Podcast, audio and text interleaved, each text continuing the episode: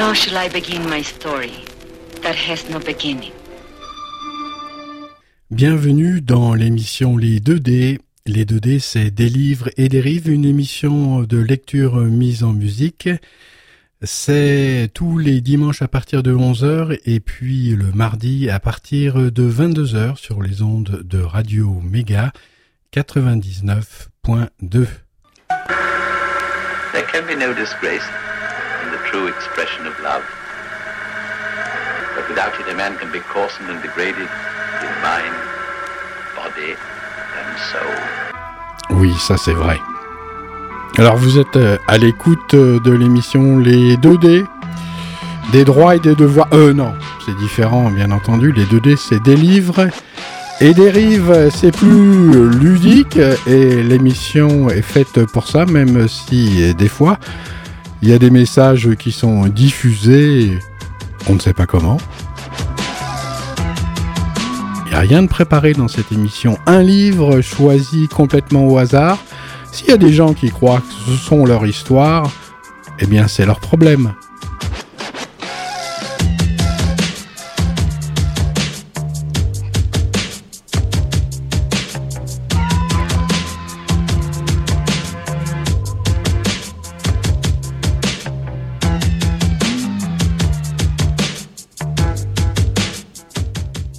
Ou plutôt ça peut peut-être les mettre sur leur route.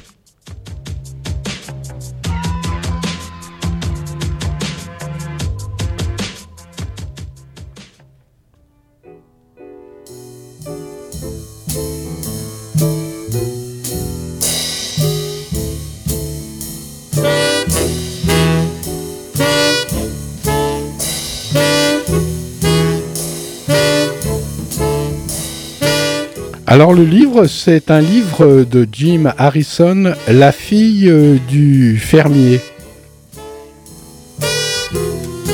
2 euros à la collection Folio. Il paraît que c'est un énorme écrivain, Jim Harrison. Je connaissais pas. D'ailleurs, euh, mis à part dans cette émission, je ne lis pas.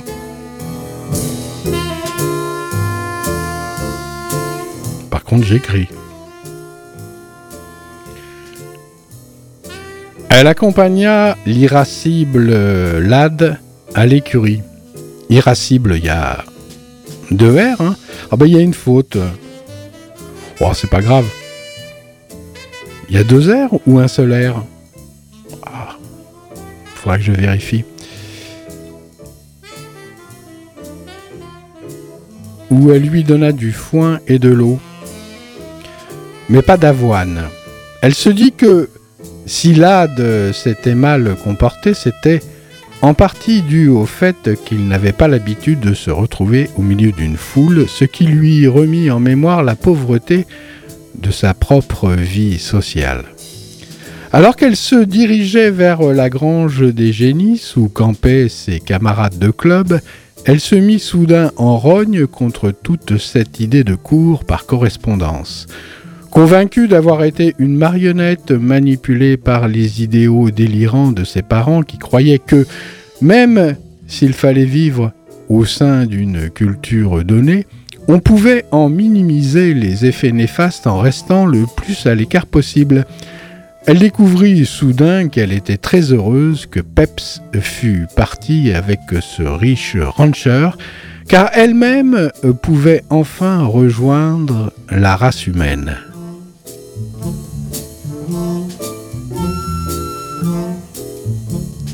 Dans le box où Priscilla et elle campaient, Sarah s'allongea sur son sac de couchage étendu à même la luzerne fraîche à l'odeur douceâtre et têtue. Priscilla avait été renvoyée chez elle par leur chef, Madame Lachen, pour mettre d'autres vêtements à la place de son short extra court. Ma petite dame, c'est un ralatouf que vous portez là, dit-elle en faisant rire tout le monde. Sarah pensa qu'autour d'elle, les jeunes se touchaient et s'embrassaient, alors qu'elle-même avait seulement caressé vagabonde. glissant la main dans le sac de Priscilla.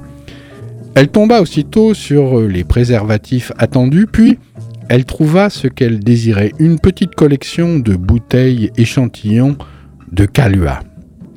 Sarah n'aimait pas le whisky ni la bière, mais elle avait un faible pour le parfum café-chocolat du Calua.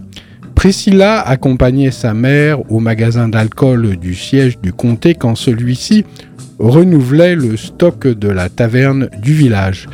Pendant que Gisèle choisissait ses bouteilles, Priscilla allait dans la chambre froide avec l'employé débile, âgé d'une trentaine d'années, et elle le laissait lui sucer les seins pendant une minute en échange d'une douzaine de mignonnettes de Calua. En attendant cette anecdote, Sarah avait dit Tu es vraiment biologique, toi. Et Priscilla de répondre Putain, ça veut dire quoi? Allongée sur le dos pour écouter Grateful Dead sur son lecteur de cassette, Sarah s'étonnait qu'une minuscule bouteille de gnôle puisse vous faire autant de bien. Elle dormit deux heures jusqu'au dîner.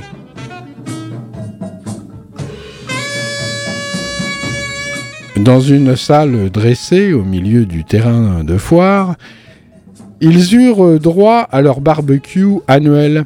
À l'extérieur, il y avait un nombre respectable de demi-bœufs qui rôtissaient sur des grilles chauffées au bois. Il y eut au moins 500 convives qui burent de la bière et se régalèrent de viande. Le whisky était interdit dans le périmètre de la foire, mais la plupart des hommes avaient leur flasque personnelle. Dès la fin du repas, on repoussa toutes les tables sur le côté, puis un orchestre country qui venait de parcourir 500 km depuis Billings commença de s'installer. Madame Lachen avait beaucoup insisté euh, pour qu'avant ce groupe Sarah accepte euh, d'assurer la première partie de la soirée sur un piano droit. Sarah s'était euh, planquée aux toilettes pour descendre en une seule gorgée, une autre mignonnette de Calua, en sentant la chaleur de l'alcool envahir son corps. Presque tous les jeunes réunis là auraient préféré un groupe de rock, mais c'étaient des ranchers qui supervisaient la foire. Les ragtimes et les boogie-woogie de Sarah constituaient un compromis acceptable. Elle savait jouer sans partition et elle échangea des regards avec le violoniste de l'orchestre country qui branchait les amplis. Priscilla lui avait parlé de cet orchestre. Le violoniste, un gros type patibulaire, âgé de moins de 30 ans, transportait des chevaux pour gagner sa vie avec son associé, le bassiste, parce que leurs prestations musicales ne leur rapportaient pas assez. Ce jour-là, ils avaient décroché une médiocre cinquième place au concours de capture de veaux au lasso, et ils étaient trop distraits pour être vraiment bons. Elle savait aussi que ce violoniste s'appelait Karl et qu'il était originaire de Mitsitsi dans le Wyoming. Elle joua une demi-heure et ravit son public. Puis, pour finir, elle entama un petit morceau de Mendelssohn et Karl avança sur la scène pour l'accompagner magnifiquement, à la grande surprise de Sarah. Il s'inclina ensuite vers elle en la gratifiant d'un regard de braise qui n'était peut-être pas fin. Les nerfs à vif, épuisés, elle avait une seule envie, quitter la scène et s'envoyer son troisième calua miraculeux. Quel âge as-tu, ma jolie dit Karl en lui serrant le bras beaucoup trop fort. J'ai quinze ans, euh, monsieur. Aux hommes plus âgés qu'elle, Sarah donnait toujours du monsieur. Quinze ans, t'en prends pour vingt, répondit Karl en riant avant de tourner les talons. Sarah avait déjà entendu cette blague et elle en connaissait le sens. Si un homme faisait l'idiot avec une fille de 15 ans, il risquait de passer quelques années à la prison de Deer Lodge, même s'il avait moins de chances de se faire arrêter à la campagne qu'en ville. Elle se sentit curieusement flattée de constater qu'on pouvait la désirer. De même, même si elle faisait cet effet à presque tous les hommes qu'elle croisait, Sarah ne s'en apercevait jamais. En tout cas, c'était différent de ce qui lui était arrivé la veille. Quand un sale type crasseux et laid qui montait le manège lui avait déclaré qu'il avait bien envie de lui fourrer sa langue quelque part, une expression qu'elle avait déjà entendue, mais dont elle ne se saisissait pas le sens. Après avoir bu son calua dans l'obscurité, elle regarda le rectangle jaune de lumière que la grande porte de la salle de danse formait, et elle se sentit submergée de solitude après la mort de Tim, car l'orchestre jouait Sant Anton Rose de Bob Wills, l'un des morceaux préférés du vieux cowboy. Elle ravala un sanglot et rejoignit vite son campement dans la grange des génisses, sans comprendre pourquoi l'alcool la déprimait au lieu de la détendre. Terry, son copain, amateur de littérature, lui avait donné le roman Lumière d'août, qu'elle commençait à peine, mais elle ressentait la même chose que la jeune Léna, debout au bord du chemin de terre. Elle s'arrêta devant la grange pour essayer de vomir, mais enfin. Puis elle rejoignit son sac de couchage et dormit du sommeil des morts. Au milieu de la nuit, elle entendit un instant Priscilla de l'autre côté du box avec un garçon, mais elle se rendormit aussitôt en se rappelant un jour d'été à Finlay où frère lui avait appris à faire du roller.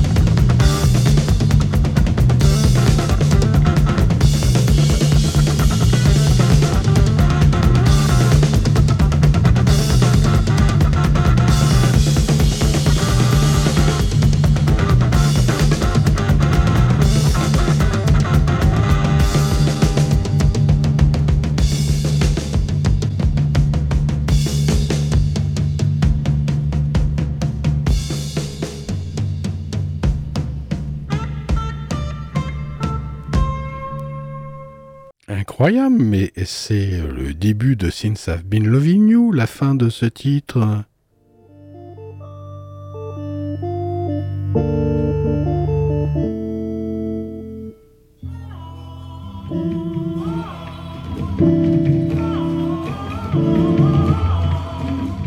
Elle se leva à l'aube et là l'âde.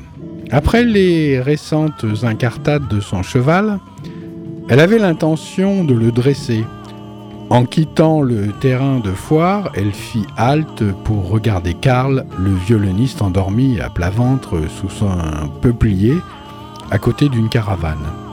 Elle se demanda comment on pouvait se saouler, sans doute en mélangeant plusieurs alcools, au point de s'écrouler par terre comme le plus ordinaire des cochons, en étant incapable de s'installer un peu confortablement. Tim lui avait dit que ces ivrognes étaient euh, sans doute des gens malheureux, une explication assez simple. Elle fut ravie de mener son cheval à travers une campagne inconnue. Elle permit même à l'âde de poursuivre un gros lièvre sur un plateau couvert de sauge, une traque que Vagabonde avait apprise au cheval. Il faisait incroyablement frais en ce début de matinée d'une journée qui deviendrait bientôt caniculaire. Et Sarah s'émerveilla de sentir son humeur s'accorder au climat.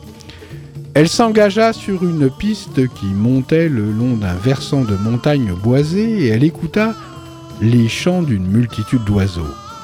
Tout était parfait, sauf un léger fond migraineux. Elle mit donc pied à terre et mena l'âde par la bride pour voir si la marche ne viendrait pas à bout des vapeurs de l'alcool.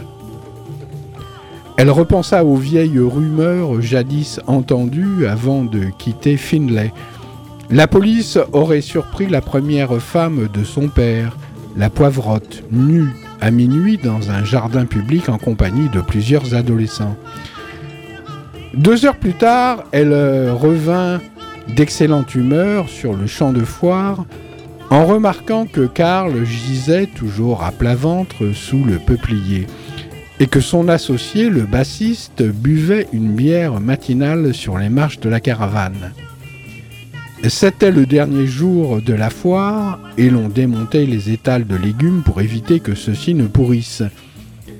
Sarah donna les siens Sarah donna les siens à une femme qui vivait non loin de chez eux avec son mari ouvrier saisonnier et leurs quatre enfants dans un hangar décrépit.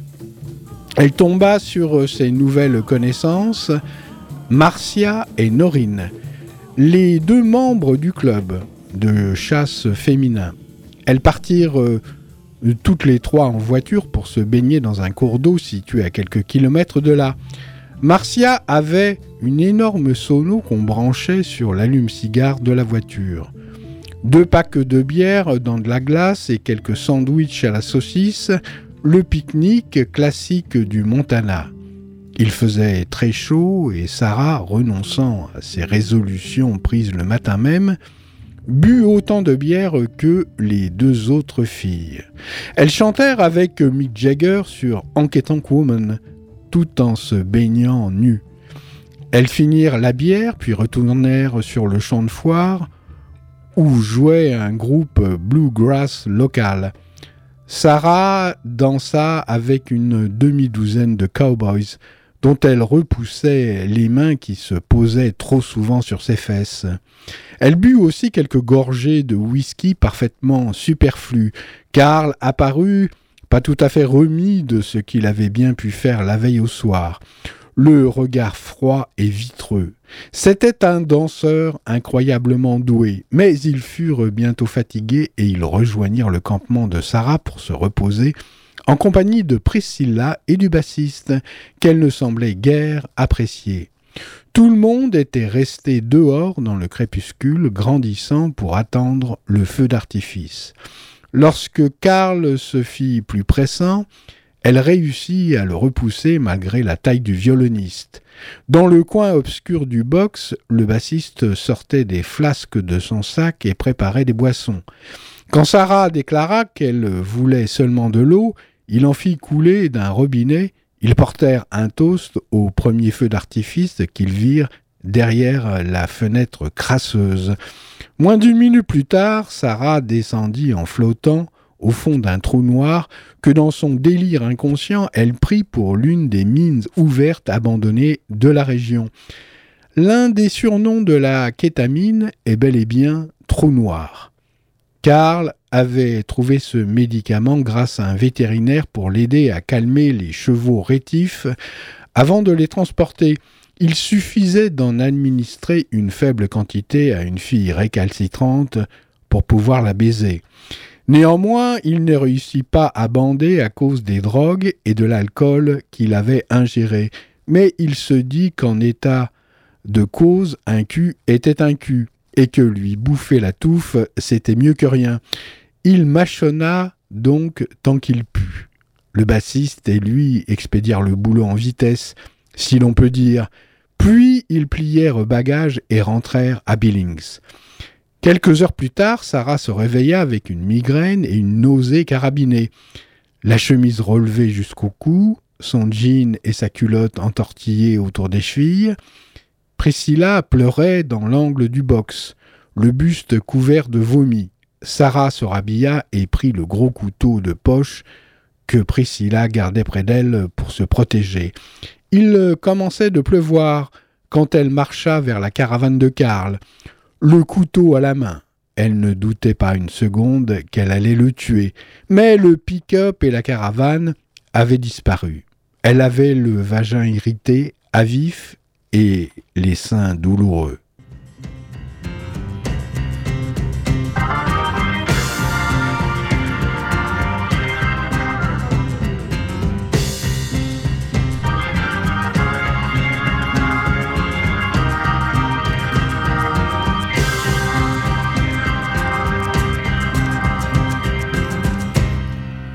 De Nantucket,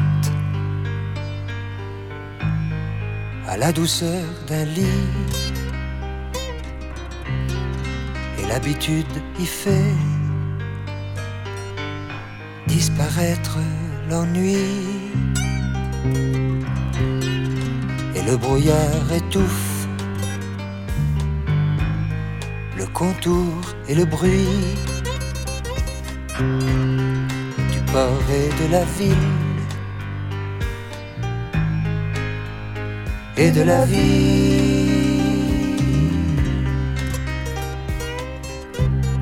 Dans la mer des sargasses, les algues engourdies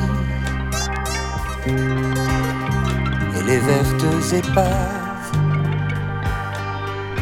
tournent à l'infini. Il y a tant de sirènes, il n'y a pas de merci. Dans la mer et l'amour, et dans la vie.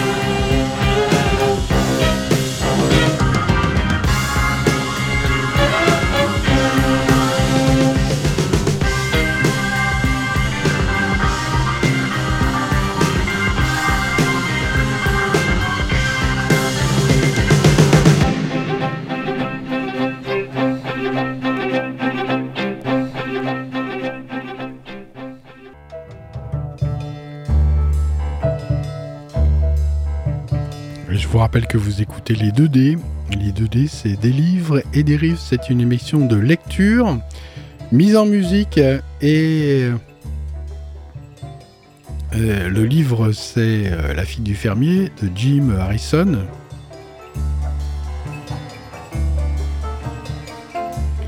C'est tous les dimanches euh, en direct à partir de 11h et puis il y a une rediffusion également le mardi à 22h. C'est sur Radio Méga 99.2 www.radio-méga.com.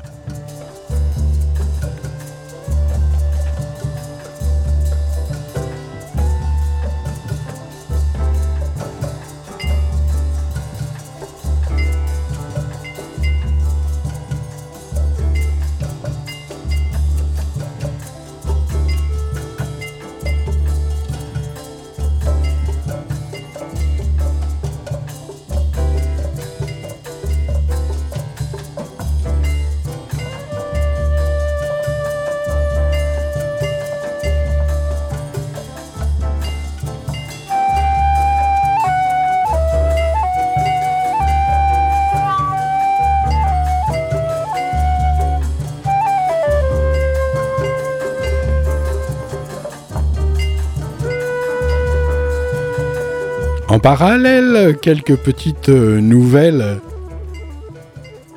issues euh, du siècle dernier.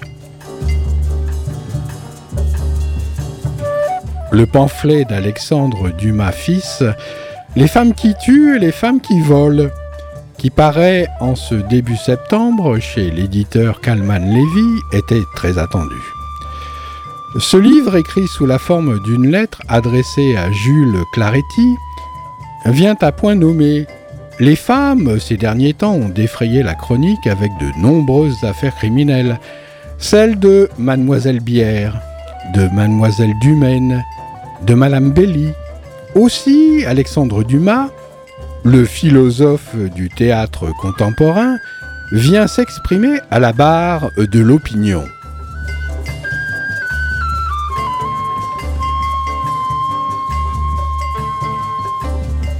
La femme n'est pas assez protégée par la loi faite par les hommes. La société évolue, il faut des lois nouvelles. Alors, les femmes qui tuent sont des femmes qui se vengent.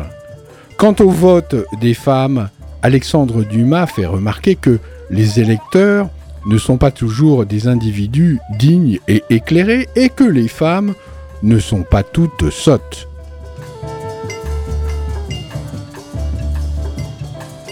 Et à titre de comparaison euh, scientifique, Dumas a établi un parallèle entre la situation infligée aux femmes et l'obscurantisme de certains médecins devant la maladie. Et de rappeler que rien ne sert de nier des effets si l'on ne s'attaque pas aux causes.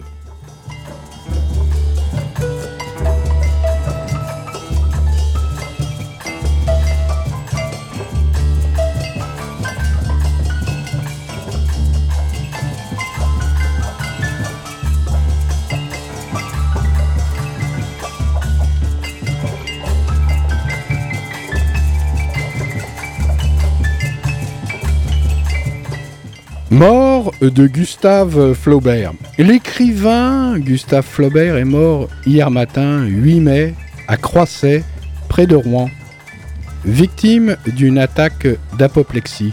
Un homme vigoureux que la mort a surpris sans doute parce qu'elle craignait de n'en pas venir à bout. Si elle lui laissait le temps de se mettre sur la défensive. Large d'épaule, plantureux d'aspect, Flaubert était resté un provincial de forme comme de vie. À peine avait-il passé une huitaine à Paris que la nostalgie lui murmurait à l'oreille ce vieux refrain de la romance. Je vais revoir ma Normandie, c'est le pays qui m'a donné le jour. Signe particulier, très particulier même en littérature, Flaubert avait une large aisance qui lui permit de consacrer à son œuvre tous les soins et le temps que son opiniâtreté et sa méticulosité d'artiste exigeaient.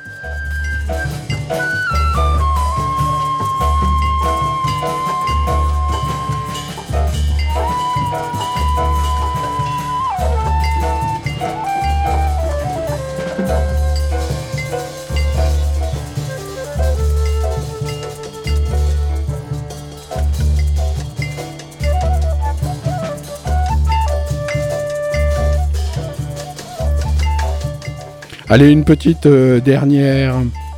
Les premières soldes.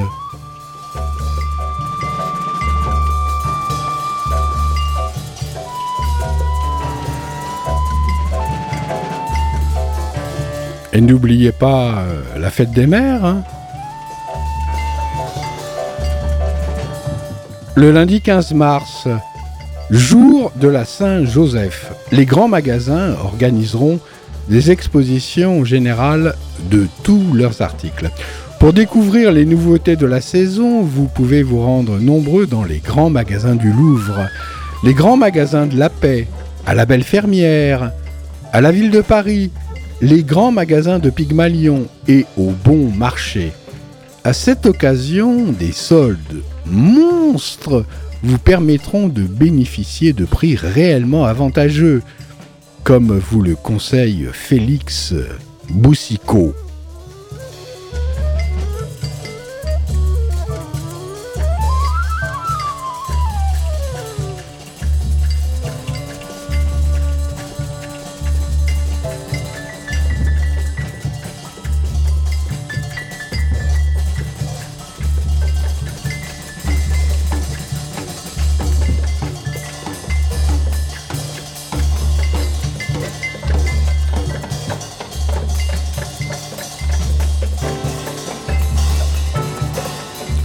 Petite dernière. Trahison, Sarah Bernard, jour à Londres. Ah vraiment, laissons là toute politique et parlons de choses sinon plus actuelles, du moins plus souriantes. Dieux immortels, je crois qu'on a recommencé à s'occuper de mademoiselle Sarah Bernard. Ce n'est pas un fleuve, c'est un océan d'encre que mademoiselle Bernard a fait verser.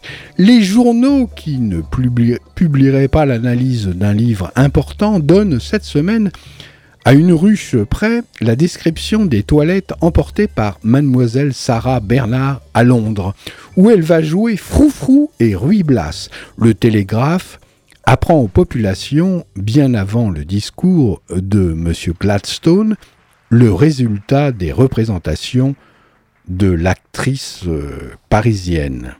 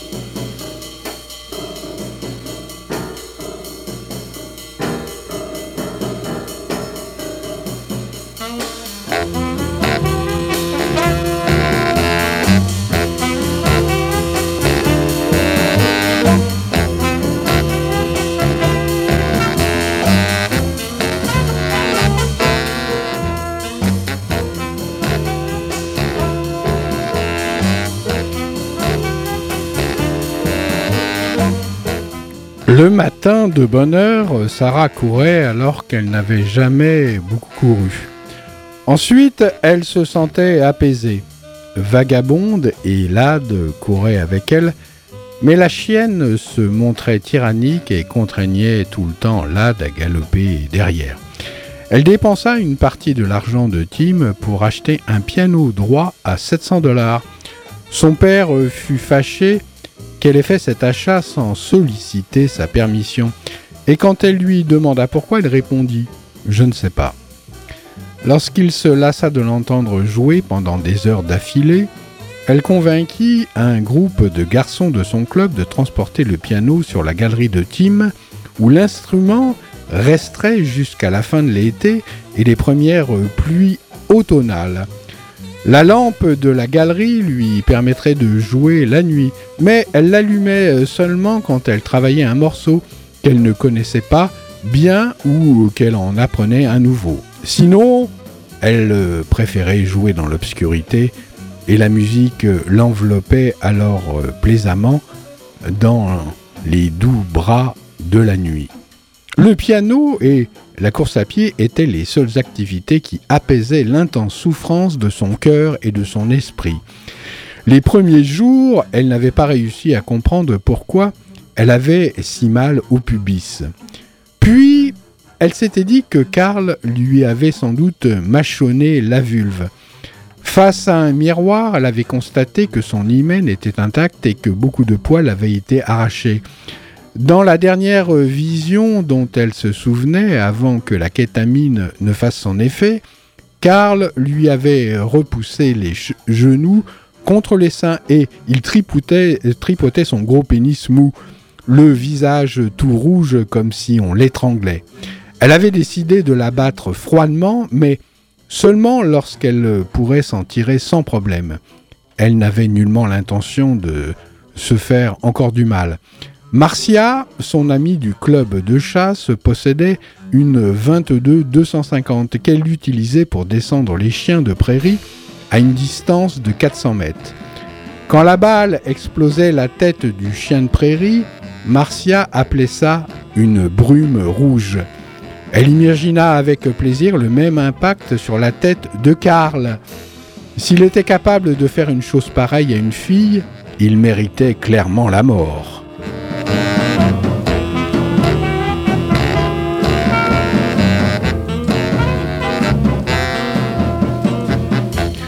Lorsque le lycée ouvrit ses portes, Priscilla et elle étaient beaucoup moins proches, ce qu'on peut sans doute comprendre car la douleur partagée était insoutenable. Priscilla se mit à picoler dès le matin et Gisèle, sa mère, dut la faire entrer dans une clinique d'Elena qui accueillait les adolescents alcooliques. L'amitié naissante de Sarah pour Marcia l'aida à supporter cette séparation afin de se préparer à l'ouverture imminente de la saison de chasse. Sarah, Marcia et Norine, la minuscule amie de Marcia, se rendaient deux fois par semaine au champ de tir. Tiré sur une cible réduite au contour d'un cerf et située à des distances variant entre 100 et 300 mètres, avait quelque chose d'absurdement reposant.